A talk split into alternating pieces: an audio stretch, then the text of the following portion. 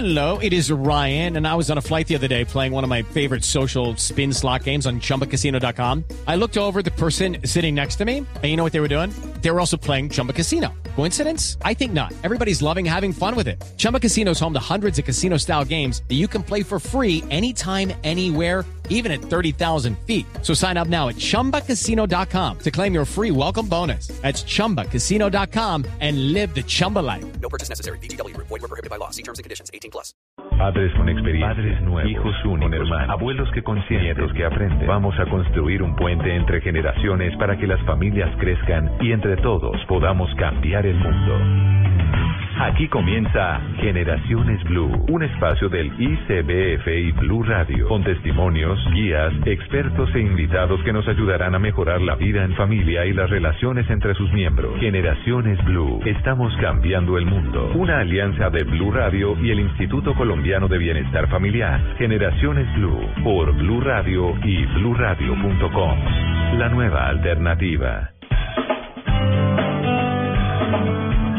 Nombre es Michael Melamed, yo soy nacido en Caracas, Venezuela. La verdad que yo nací ante lo que cualquiera pudiera haber denominado una adversidad. Hoy en día yo lo veo como una oportunidad. Yo nací con doble vuelta de cordón umbilical en el cuello y el doctor sacó a ver por parto natural o alcohol o ficción. Eh, sin movimiento quedé sin oxígeno y cuando fueron a poner oxígeno la bombona estaba vacía, ah, quedando sin movimiento y con una sentencia de los doctores de, de siete días de vida. Hoy en día tenemos ya, gracias a Dios, 40 años de vida eh, a plenitud, ya con ah, deportes extremos realizados, paracaídas, escalada, parapente, buceo, cinco maratones de 42 kilómetros y montones de, de carreras académicas y sobre todo muchísima gente a la cual hemos podido conocer, querer y dejarnos querer. En definitiva, tuvo que ver con la capacidad de entender que la realidad es simplemente la realidad y con ella uno hace lo que quiere hacer, simplemente apartando la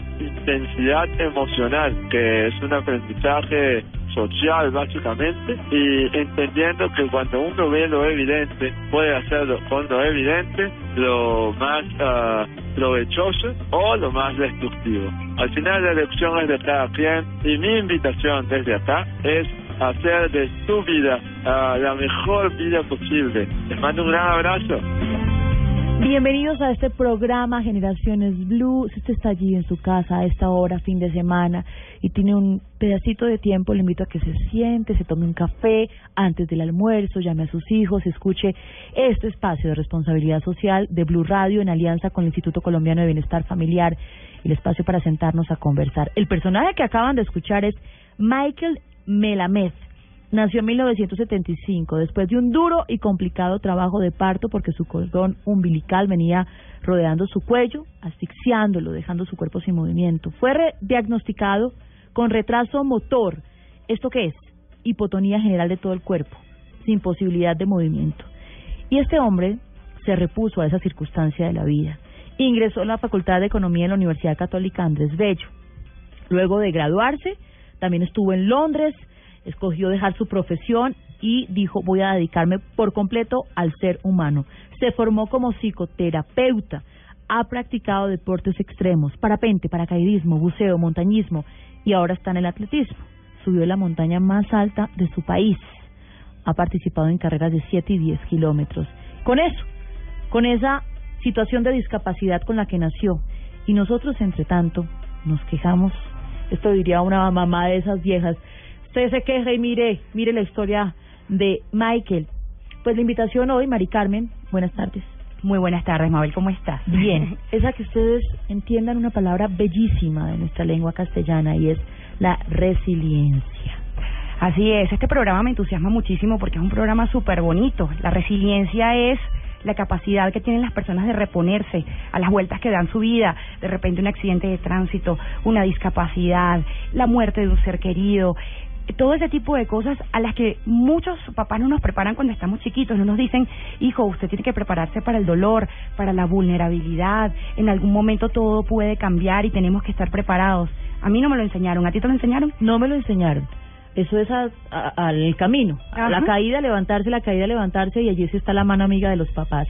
Y especialmente en este programa, el Instituto Colombiano de Bienestar Familiar, ¿cómo lo hacemos con nuestros hijos? ¿Cómo los vamos formando para que ellos vayan edificando esa personalidad que les ayuda, les ayude a sobreponerse de la dificultad?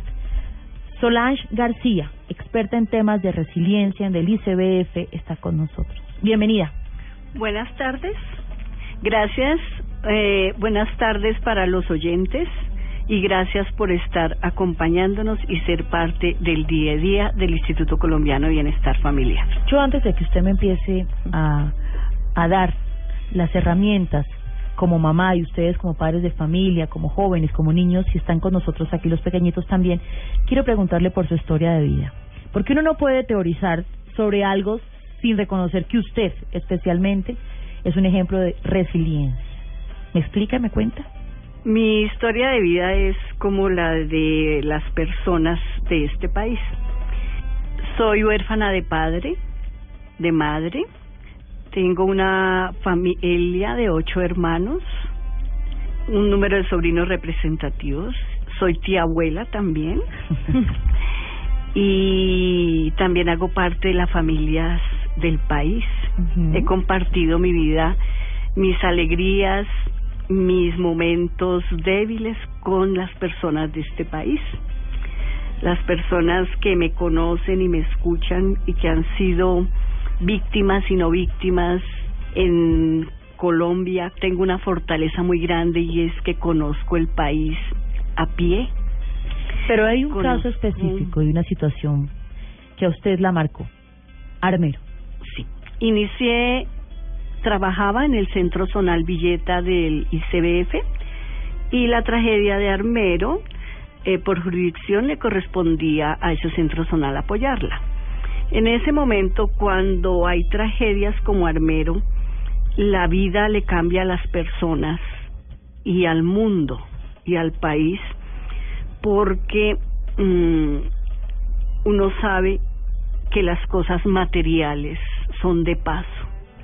El afecto y los ambientes y las personas que tiene al lado son para siempre, de una u otra forma eh, uno tiene muchas cosas materiales muy valiosas, muy bonitas, pero son de paso. Pero el afecto, el respeto, eh, el amor, el amor a todo. Uno debe tener amor a lo material, a lo no material y una tranquilidad espiritual que nos da las herramientas para, eh, primero, no ser perfectos, no somos perfectos. También tenemos nuestros momentos de, de rabia, de hablar sin pensar.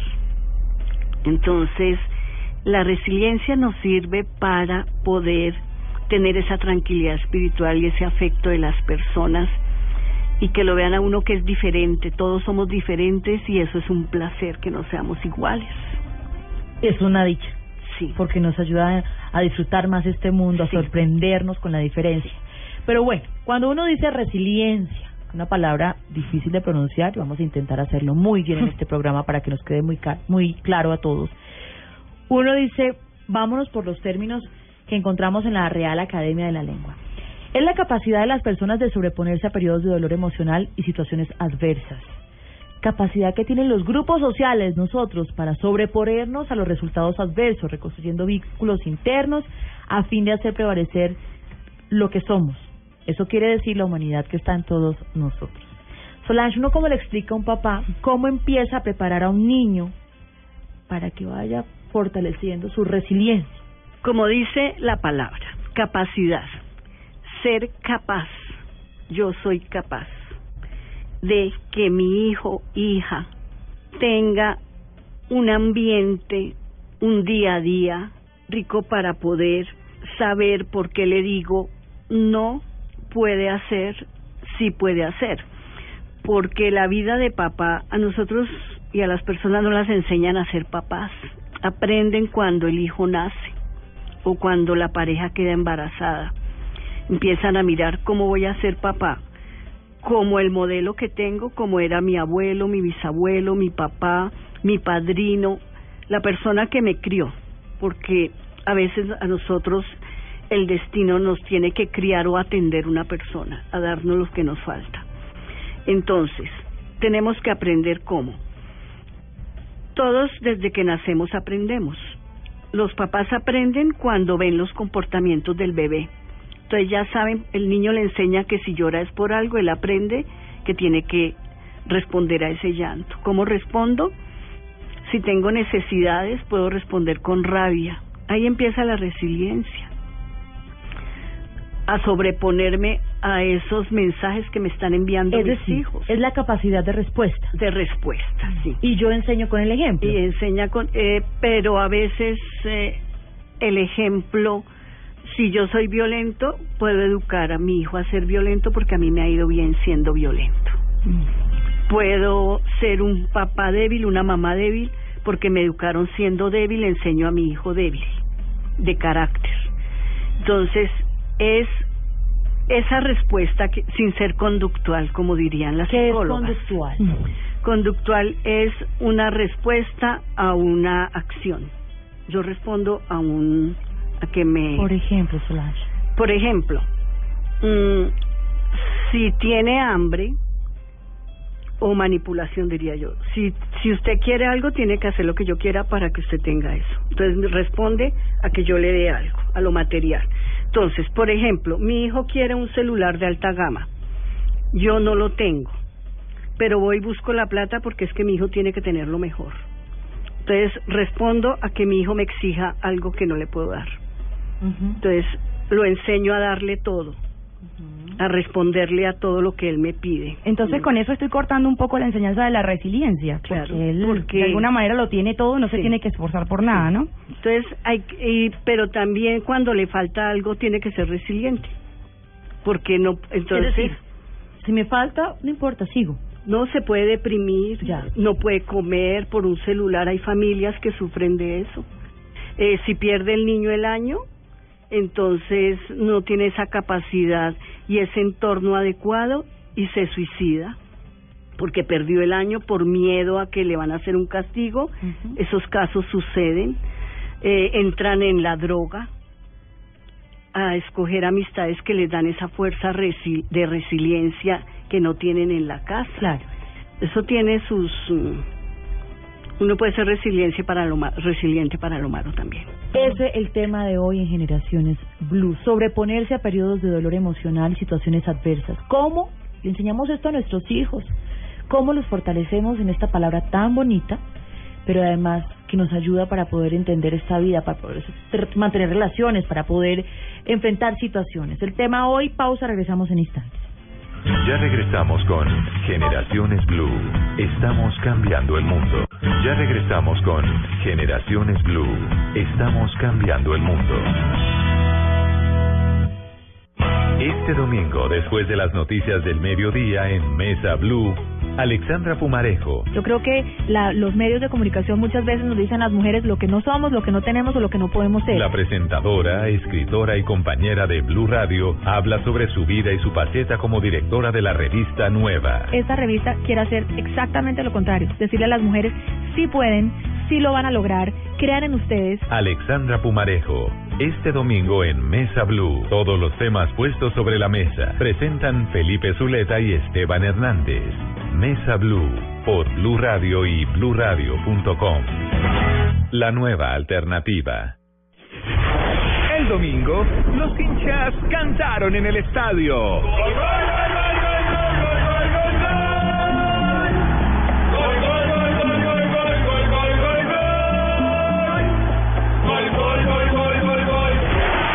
Y lo seguirán haciendo porque quieren triunfar.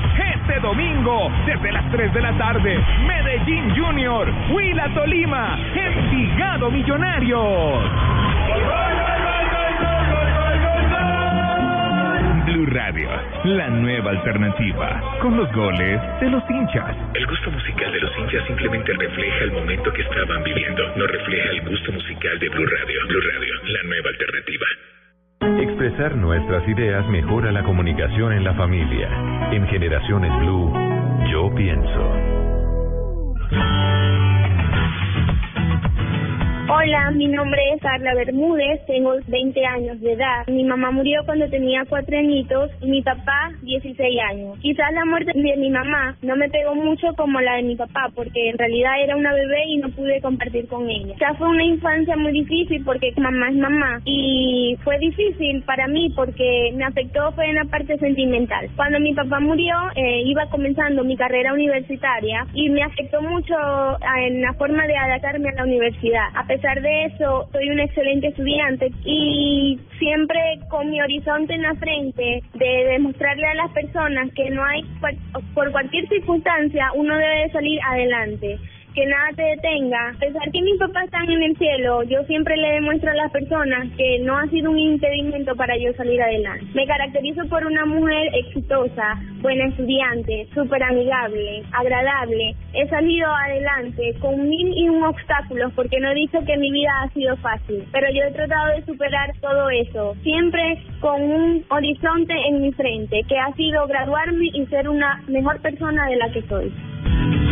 Resiliencia es el tema de hoy en Generaciones Blue. A nuestra mesa de trabajo se une Hernando Pagotti, de 23 años. Es un joven que está estudiando ingeniería civil en la Universidad Militar. Me jaló las orejas porque le dije, ¿en qué año estás? Uno, los 23 años ya está en la universidad. Perdón, uno va perdiendo también esa distancia con la, las etapas escolares. Hernando.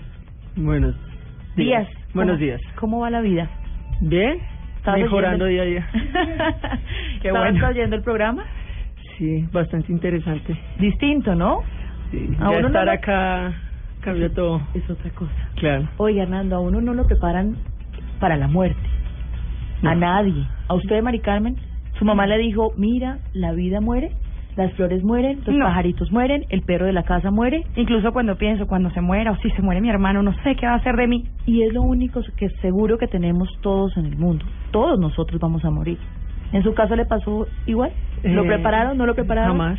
Jamás, ¿no? Nunca, eso nunca pasa. Nunca se hablaba. Pues bien, Hernando nos va a contar un testimonio muy interesante porque como nuestra invitada Carla Bermúdez, que acaban de escuchar, maravillosa, pues le tocó sobreponerse a una situación muy compleja de la que no estamos exentos en este país. Un país en donde la violencia nos ha marcado por muchos años, no solo la violencia de la guerrilla, del paramilitarismo, sino la violencia del día a día, de los hurtos, de asesinar por un teléfono celular, por una gorra, por unos tenis, en fin. Cuando usted tenía tres años y medio más o menos, le tocó asumir una situación muy dura y fue el asesinato de su papá. ¿Me quiere contar? Eh, fue para el año 97. eh, era de noche, todos todos los hermanos pues estamos como jugueteando, hablando, nosotros pues con esa inocencia de niños y pues mis padres están en la otra habitación, entonces sucede que golpearon y todos nosotros en medio de nuestra inocencia dijimos los ladrones, los ladrones. O sea, uno se pone a pensar y dice, ¿cómo, cómo uno puede ser en ese momento a través de la inocencia tan asertivo? Entonces, pues una de mis hermanas procedió a abrir la, la puerta, una de las mayores, pero no pudo abrirla porque pues no tenía como que la agilidad para abrirle la puerta y pues se paró mi mamá a abrir la puerta y en eso pues la empujaron, según lo que relata en ese momento, la empujaron sobre un sofá entraron y lo primero que nosotros escuchamos a través de la otra habitación fue un disparo. Obvio, todos salimos eh, como a la habitación, pero nos quedamos perplejos de ver a nuestro padre tratándose de levantar con un disparo ya sobre el pulmón y viendo a una persona encapuchada, porque no lo pudimos identificar en ese momento, disparándole, o sea, sin compasión y nosotros preguntándonos un por qué. Eh, después de eso sucede que en medio de, eso mi papá trató de sacar fuerzas, ir a buscar su, su arma de utilería, que pues él era policía, pero pues cuando trató de buscarla, no la encontraba, pues estaba como ya agonizando, entonces él trató de salir de, de un cuarto como a la sala y volvió a dispararle se, deslizó como tratando de llegar hacia la cocina a buscar un cuchillo algo, algo que lo pudiera servir para defenderse, pero no encontró nada y ella en medio de la sala como que se desplomó y, y como que trató de agarrarse de él y este señor lo que hizo fue empujarlo eh, con una silla, le pegó con una silla y ya le al final fue un tiro de gracia y lo dejó ahí. Eh, nosotros quedamos totalmente perplejos, es, pues, es una cosa que marca y, y, y en el momento que yo lo hablo es como si estuviese ahí, porque con esa como esa cantidad de sangre eh, fue en un pulmón entonces esa sangre era como con espuma. Eh, todos estamos totalmente no, es más ni siquiera nos salía el llanto estábamos era como que imagínate personas niños menores de 10 años mi caso tres años y medio quedando así perplejos viendo a una persona muerta porque era el, el eh, primera persona que había muerta y no era cualquier persona era mi padre y en este caso digamos en mi caso eh, el amor que me demostró mi padre desde que nací fue grandísimo. Él siempre me deseó, después de cinco mujeres llegó el hombre. Eh, y no, se me iba la vida, realmente se me iba la vida. Y no solo a mí, sino a mis hermanas. Eh, una de ellas la marcó mucho porque el fallecimiento de él o la muerte de él fue el 20 de febrero. Y ese fallecimiento concurre con, o sea, es, día exacto con la fecha de cumpleaños de mi hermana.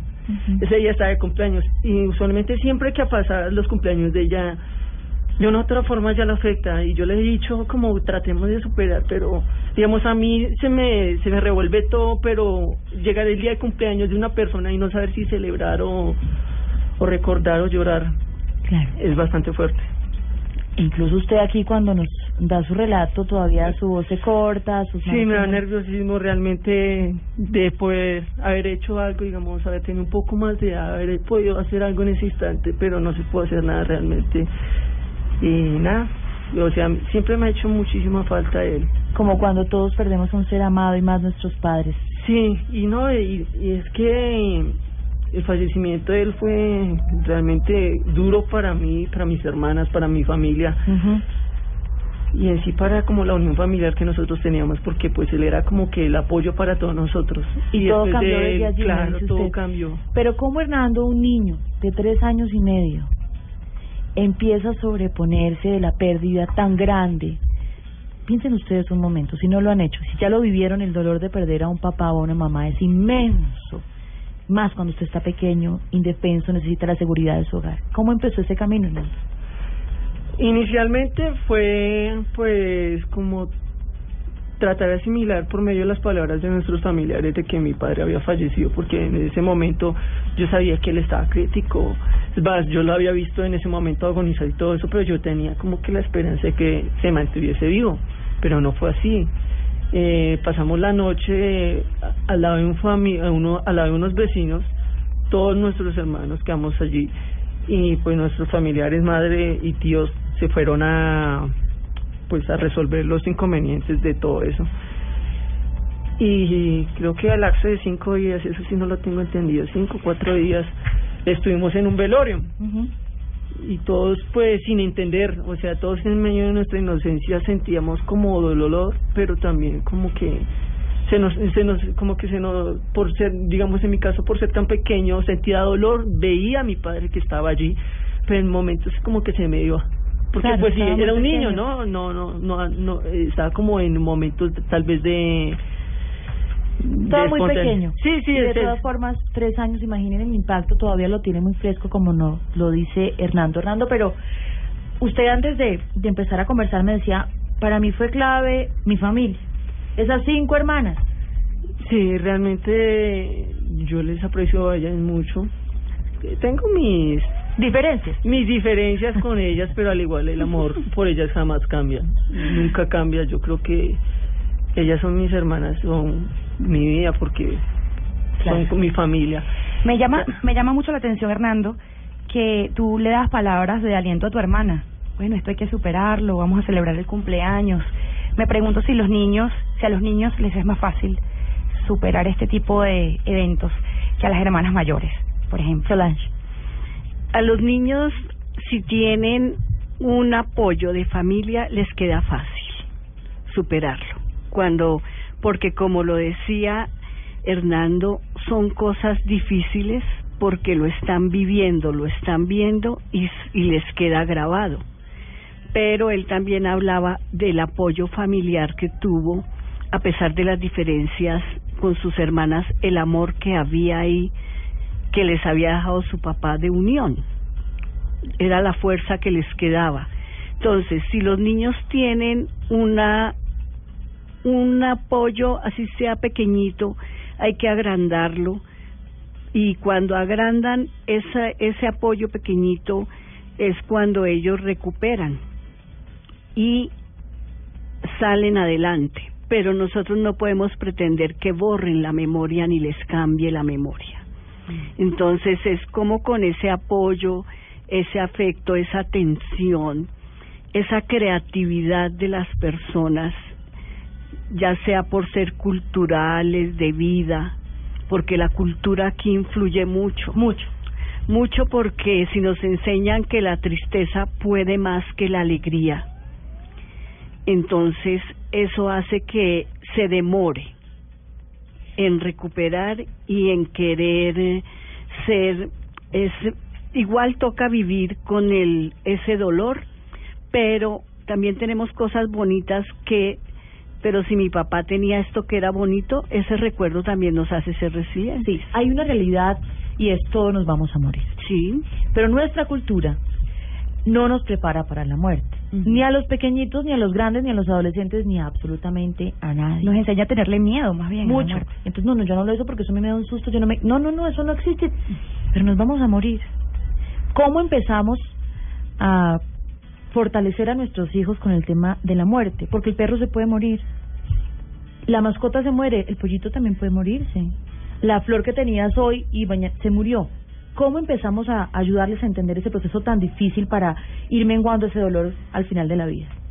Bueno, tenemos que empezar viviendo y disfrutando las personas que tenemos al lado. Eh, si nosotros vivimos con una persona, no salir de la casa bravos, porque nosotros no sabemos en qué momento llega lo que tenemos fijo, que es la muerte. No enseñarles que la muerte es calavera, no enseñarles que la muerte es oscura, negra, no enseñarles que, que la muerte es el ritual que vemos de la funeraria, de, de un cementerio donde le botan a uno tierra, ese, ese ruido de la tierra, esa, esas lágrimas, esa tristeza. Eh, las personas van, pero se quedan con nosotros. ¿Por qué? Porque sembraron ese afecto. Entonces es todo lo bueno que tenía esa persona, hacer un recordatorio diario de lo bueno, no de comparación. Usted tiene que ser fuerte porque su papá era fuerte, su papá era el que llevaba aquí la línea de la casa. No, todos podemos seguir con la línea, todos podemos ser fuertes, todos podemos ser esa ese pilar donde todos podemos ser ese ese vasito de agua donde todos tomamos cada día ese sorbito de alegría y de felicidad. Es decir, como vivir el momento y enseñarle a nuestros hijos que el momento es lo que vale la pena. En un país como el nuestro, hay que reconocerlo, violento. En cualquier momento puede suceder, usted lo decía, sale de la casa y es una tristeza, Sí, no decirlo, sabe. pero es la realidad. Pero uno no sabe si vuelve. ¿Qué hacemos? Esa es la realidad.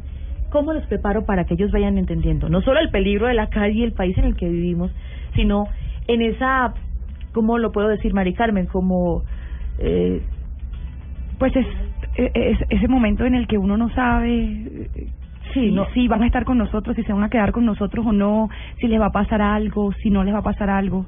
Es decir, en un país como este, en Latinoamérica, en Incertidumbre. exactamente. en esa incertidumbre de la vida. ¿Cómo los preparo? Yo no quiero que usted me diga ABCD, pero sí deme herramientas. Por ejemplo, cuando uno convive en pareja o con o con hijos, tiene que enseñarles a convivir. ¿Qué es convivir? Que tenemos que compartir todo con igualdad.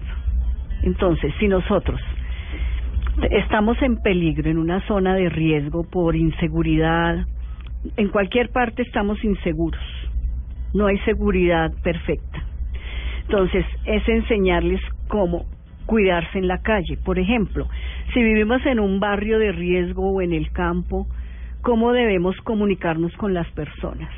Si se nos acercan, ¿cómo ellos conocen el, el medio en el que viven? Si yo me subo a un Transmilenio, yo tengo que cuidarme con quién hablo, cómo Pero pararme. vivir con, un, con miedo? Ay, eso iba a Sí. preguntar. Así como, cuidado, que te no, pase algo. No, no, no porque ¿No es usted tiene que a la tener vida con miedo? No, porque la vida no es perfecta, no es con miedo, es decirles que hay cosas que no nos van a favorecer y que tenemos que estar es pendientes. Ajá, y ahora, y la mamá que se queda en casa siempre va a tener miedo de que de repente le pase algo al hijo, le pase algo al hermano, al esposo. No porque la mamita siempre, si hay ese afecto antes de salir o siempre llega cómo les fue. No, ¿qué pasó esto? Ah, mire, hay que hacer esto. Entonces, si yo llego a mi casa y tengo, ahora, si tiene con quién hablar, porque a veces llegan a la casa y no tienen con quién hablar. Entonces, tienen que tener ese afecto y esa fuerza para estar unidos, juntos. La familia, la tribu es fundamental. La mamá, las hermanas, en el caso de Hernando, con sus cinco hermanas, mujeres, muchas hormonas en la casa, especialmente nos decía. Oye, Hernando, para usted el concepto de la vida cambió.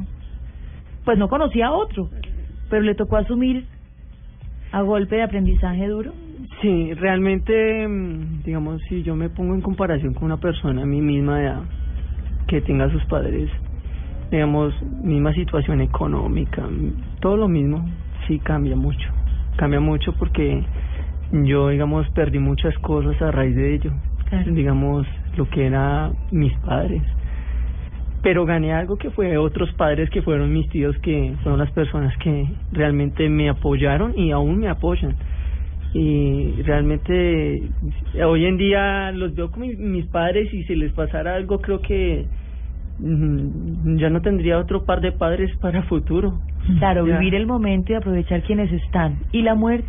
La muerte... ¿Usted qué cree, qué piensa en la muerte? De la muerte realmente yo creo que a raíz de esto uno le pierde mucho miedo, uno le pierde bastante miedo, pero digamos en esos casos tal vez sí lo que decía la señora Solange, uno se vuelve como un poco más precavido, uno sabe ya ser más precavido con las personas que frecuenta, digamos yo no soy tan en ese aspecto tan social y tan abierto con muchas personas porque inicialmente eh, uno no tiene que entregar su confianza, sino que ellos tienen que ganar su confianza uno tiene que ser muy selectivo con las personas para pues evitar futuros Sí, errores. Eso sobre los otros y sobre su vida.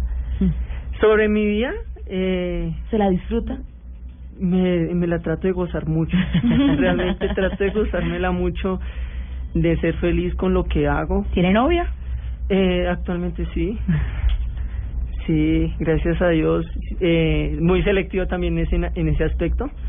Eh, no, no, no soy una persona que le Se mete con todo el mundo. No, no, no, no, no. Y, y que, o sea, que sea la persona correcta y si no lo es, pues de realmente elegiste una buena persona. No es una persona con la que vas a compartir un mes, un día, una noche. Eso no, no va Mm. conmigo. Como que todo eso cambia y le ayuda a uno como a entender. ¿Es feliz? Eh, en parte, en parte porque al igual pues hay situaciones como digamos cumpleaños, digamos hace poco eh, cumplió mi sobrino, eh, debería estar su abuelo, no lo estaba, pero estaba su tío que es el hermano de mi papá, su tío abuelo y lo está, pero a los cuatro días cumple mi padre y entonces qué hace vacío, como que a quién le va a celebrar los cumpleaños, de qué forma. Y ahorita estamos llegando ya para el mes del padre y a quién le va a celebrar los días. Entonces, uno opta por por dejar esas cosas y enfocarse, digamos, yo digamos en el aspecto de buscar a quién eh, eh, celebrárselo realmente, yo ya sé a quién celebrárselo, o sea, mi tío que es mi papá, yo lo veo como mi papá, Claro. como una persona realmente muy correcta, él sí, digamos, él es una po- una persona que digamos en el momento cuando yo llegué a su familia era un poco dura pero muy amorosa adquirió otras dos hermanas que eran mis primas eh, ellas, Adquirió. eh, o sea, Eso significa un eh, hombre rodeado tengo de siete buenas hermanas, mujeres. siete hermanas, Siete hermanas. siete hermanas. Y tras el hecho de llegar a ese hogar, eh, en donde eran dos mujeres, que eran mis primas y mi tía, sí llegué con mi hermana, con mi hermana Adriana, que es la persona con la que más me frecuento y con la persona, digamos, que le doy más consejos, la persona más unida. Claro. Mm, es como la hermana consentida mía y digamos... Y se llevan bien. Eh, sí. Pues Hernando y Solange nos da, para cerrar este bloque, varias herramientas. Número uno, el amor es clave. Este testimonio de Hernando, ¿usted sabía que era resiliencia? No. Pero usted es una persona resi, usted me dice, resiliente. Resiliente. Resiliente. Usted se superó ante las adversidades y dice, claro que hay dolor, extraña a mi papá, pero seguí adelante y sabe quiénes les ayudaron, sus hermanas, todas esas hormonas que tiene en la casa, su familia, sus tíos y el amor, la novia también.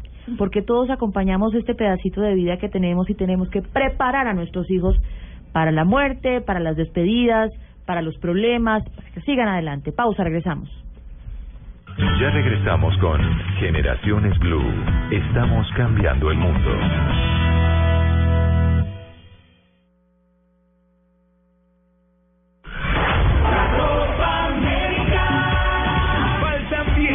18 días para la Copa América. Blue Radio, la nueva alternativa. Violencia sexual, violencia de cualquier tipo. Aprende cómo se maneja, cómo se evita. Este domingo en Encuentros Blue, Felipe Mayarino y sus invitados te proponen un encuentro especial para que opines sobre este tema. Este domingo después del fútbol, Encuentros Blue, para vivir bien, por Blue Radio y bluradio.com. La nueva alternativa. Estamos cambiando el mundo. Generaciones Blue. Y gracias por sus comentarios. Este espacio es para los niños, las niñas, los adolescentes, los papás, los cuidadores, las abuelitas, todas las generaciones alrededor de la mesa. Hagan de cuenta que se sientan a conversar todas las generaciones y están allí charlando sobre los temas humanos, sobre la vida en familia, la puerta cerrada, una invitación del Instituto Colombiano de Bienestar Familiar y Blue Radio. Bueno, Heidi Michelle Páez, 16 años, está con nosotros, nerviosa, pero tranquila que aquí no mordemos. ¿Cómo le fue a usted, Hernando? ¿Bien o no? Excelente. O sea, uno ya libra asperezas. Ay, divino. al- al igual, Se relaja. Al, igual compartir, digamos, esto, o sea, yo lo he compartido con varias personas, pero eh, ya como compartirlo con muchas más, eh, realmente relaja mucho. Libera, ¿no? Libera mucho y creo que he tenido muchos fracasos con muchas psicólogas en ese aspecto de que tratan de liberar esto. Creo que este ha sido un, un excelente método para Ay, poder... qué bueno. Y ustedes sean cómplices de este instante tan bello. Ustedes oyentes y nosotros aquí en esta mesa de conversación. Heidi, ¿cómo está? Eh, muy bien. Tranquila. Enfermó de cáncer, nos dicen a los 13 años. Sí, señora. Hoy tiene 16 años, hermosa, rozagante, la estamos viendo aquí, un poco tímida, pero nos va a contar su testimonio que es clave, como Hernando, para que nos, nos, nos podamos contagiar de sus historias de vida y enseñar a nuestros hijos a salir adelante. ¿Cómo se enteró que tenía cáncer? Bueno, eh, no fue algo muy claro al principio. Eh, empecé a enfermar, digamos, paulatinamente. Eh, ¿Síntomas? Síntomas, eh, cansancio, mucho cansancio, eh, mareos. No, no podía pararme casi por mucho tiempo porque me terminaba mareando. Y de tanto mareo y tanta debilidad, eh, mi mamá decidió llevarme al médico. Me llevó varias veces. Cada vez que me llevaba me hacían exámenes de sangre y los doctores simplemente decían que era hepatitis, que debía volver a la casa y guardar reposo, comer bien y así duré casi tres semanas faltando al colegio con hepatitis. Ya la tercera vez mi mamá no ya no creía que fuera hepatitis porque mi hermano mayor él había tenido hepatitis y los síntomas a él eran muy diferentes y no no le habían durado tanto tiempo. Ya ella decidió que no quería esperar más, que quería que de verdad me hicieran bien análisis y mm, al hacerlos pues ya varios doctores se encerraron en un consultorio a discutir qué era lo que pasaba. Y al final decidieron internarme. Días después me llevaron a la clínica Jorge Piñeros Corpas de la 104. Sí. Y ahí es donde he tenido todo mi tratamiento hasta ahora. Heidi, ¿cómo te cayó esa noticia? La verdad, la verdad, yo al principio no la asumí. No entendía qué era. Imagínese, 13 años, ¿qué es eso? ¿Qué es eso? ¿Qué es un ¿Cáncer? cáncer? No entendía porque yo escuchaba que hablaban de leucemia, pero yo lo asociaba con anemia y yo pensaba que la anemia no era algo grave. Inclusive la anemia es grave y yo pensaba que no. O sea, yo no entendía, para mí era una gripa. Claro. Y yo lo asumía como una gripa y cuando yo le decía eso a los doctores, ellos me decían, no es una gripa. Inclusive mi doctor, que al que le agradezco muchísimo y me consiente demasiado, él siempre me decía que iban a ser solo unos días, que tuviera paciencia, que si todo estaba bien, él, él me dejaba salir. Porque yo solo pensaba en jugar, en irme con mis amigos. En... Claro. Y empieza el proceso, el difícil proceso de los que batallan con leucemia o con cáncer. ¿Cómo empezó a asumirlo? Mm, para mí, digamos que al principio yo no lo asumía bien. Yo, a mí me mandaban psiquiatras y la psicóloga del hospital y ella era muy buena conmigo y el psiquiatra también y ellos trataban de hacerme comprender que no, no iba a ser de estar solo unos días, sino más días. Y ya como que yo estaba muy encerrada en el cuarto del hospital. Lo que me pasaba haciendo como para tratar de superarlo era mm, jugar, jugar. Jugaba con las cosas que me traían mi mamá. De hecho, cuando me diagnosticaron, al, al día, creo, el día exacto, me compró un peluche, que todavía lo tengo. y le puse un nombre raro. ¿Cómo le Eh, puso? Pato Pollo. ¿Y por qué algo especial? No se sabe si es pato o es pollo. Por nada más que eso. Nada más que eso.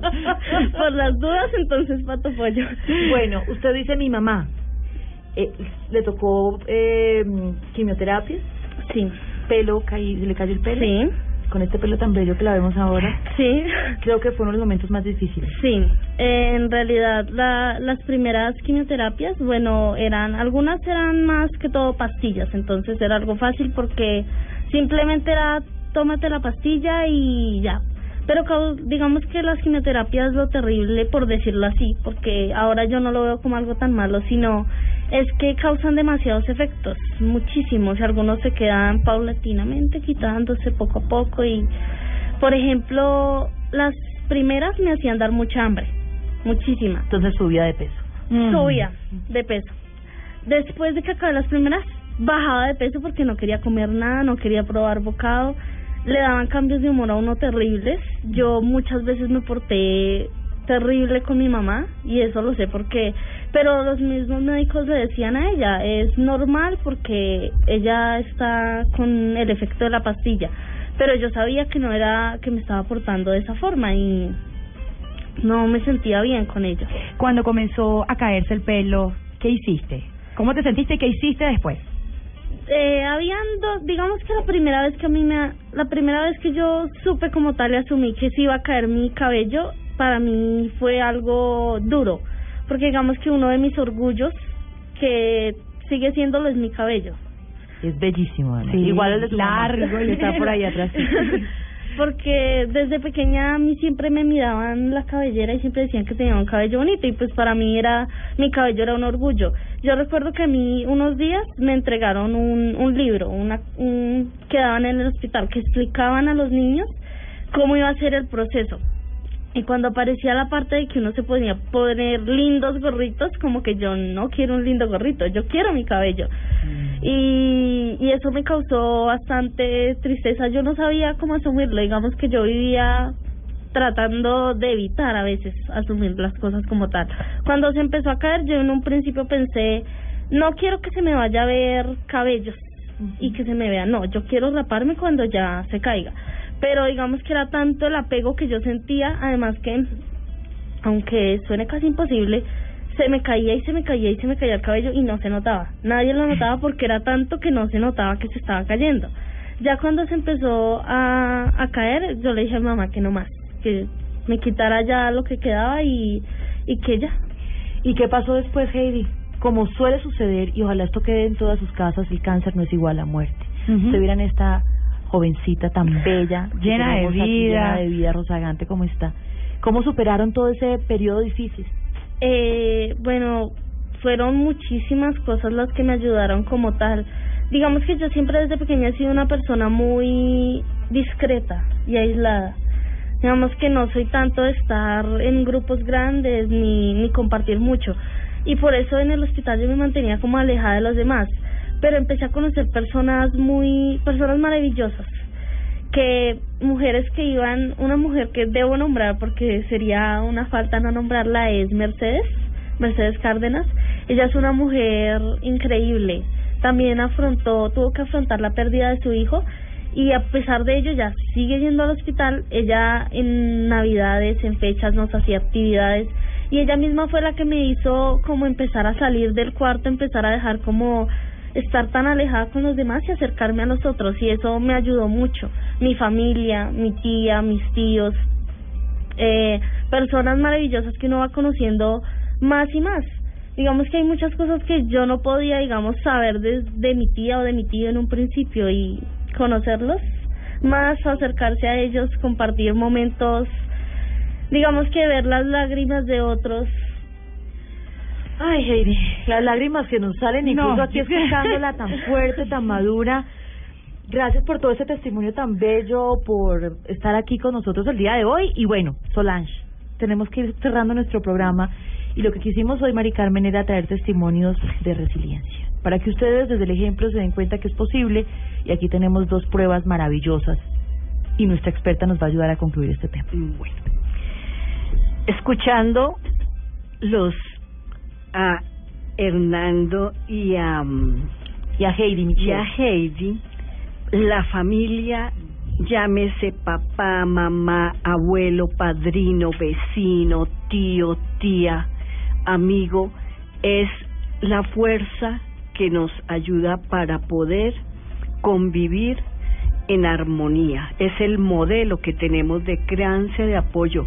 El barrio, el colectivo son parte de esa familia, son familia. Es con estos amigos, vecinos y familia poder tener un apoyo de cuidado temprano y de felicidad y tranquilidad. El amor no es sexo, no es solo la pareja, el amor es lealtad, es confianza, es afecto, es seguridad. Si tenemos eso, con la creatividad, con el juego, la música, el baile, el teatro, el deporte, el canto, las manualidades, nosotros, la pintura, podemos tener una resiliencia y un afecto de vida. Estos casos son de jovencitos niños muy pequeños. Pues Heidi Michel tenía 13 años cuando se le diagnosticó leucemia.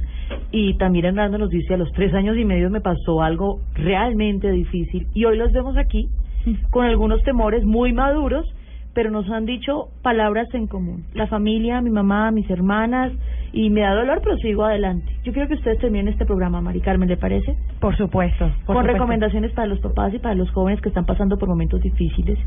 Y este programa es, en medio del país en el que estamos, en medio de las situaciones que vivimos, hay que seguir apoyándonos en lo que tenemos. Primero, Hernando. Em, bueno, yo realmente siempre he sido una persona que busca alegrarle como que la vida a otras personas. Siempre tengo algo es que uno, inicialmente si hay algún problema, sea el que sea, uno tiene que ser optimista y sonreír, realmente sonreír. Eh, soy realmente una persona amante de las sonrisas, de ver las personas alegres. Y a mí siempre me ha servido ese el hecho de mi familia y, y de mí mismo, es de saber cómo apoyarme en mí mismo. Cuando recaigo es saber sonreír y saber que en algún momento la vida algo nos depara de bueno y estar listo para ello. Igualmente todos somos, todos vamos a tener momentos de recaídas, momentos tristes. Esos momentos los tenemos que superar con la familia y por medio de nosotros mismos. Nunca digamos distanciarnos porque yo lo hice, distanciarse y tener que hundirse uno mismo en la soledad no es bueno. La soledad es buena en ciertos casos, pero en esos casos no lo es. Entonces, inicialmente sonreír y esperar lo mejor para la vida de uno. Gracias, Hernando. Heidi. Eh, bueno, no, no podría evitar también decir lo mismo en el sentido de sonreír. Las sonrisas siempre, no sé, tener, ser positivo y optimista frente a las cosas.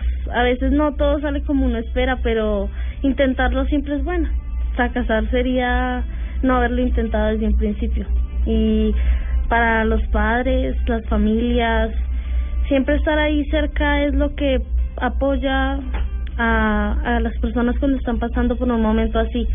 No siempre las palabras son necesarias, sino la compañía. Estar ahí, ¿no? Estar ahí. La compañía. En su momento. Bueno, nos fuimos. Gracias, gracias de verdad. Gracias por estar con nosotros, Flan. Gracias. Gracias. Que vuelva.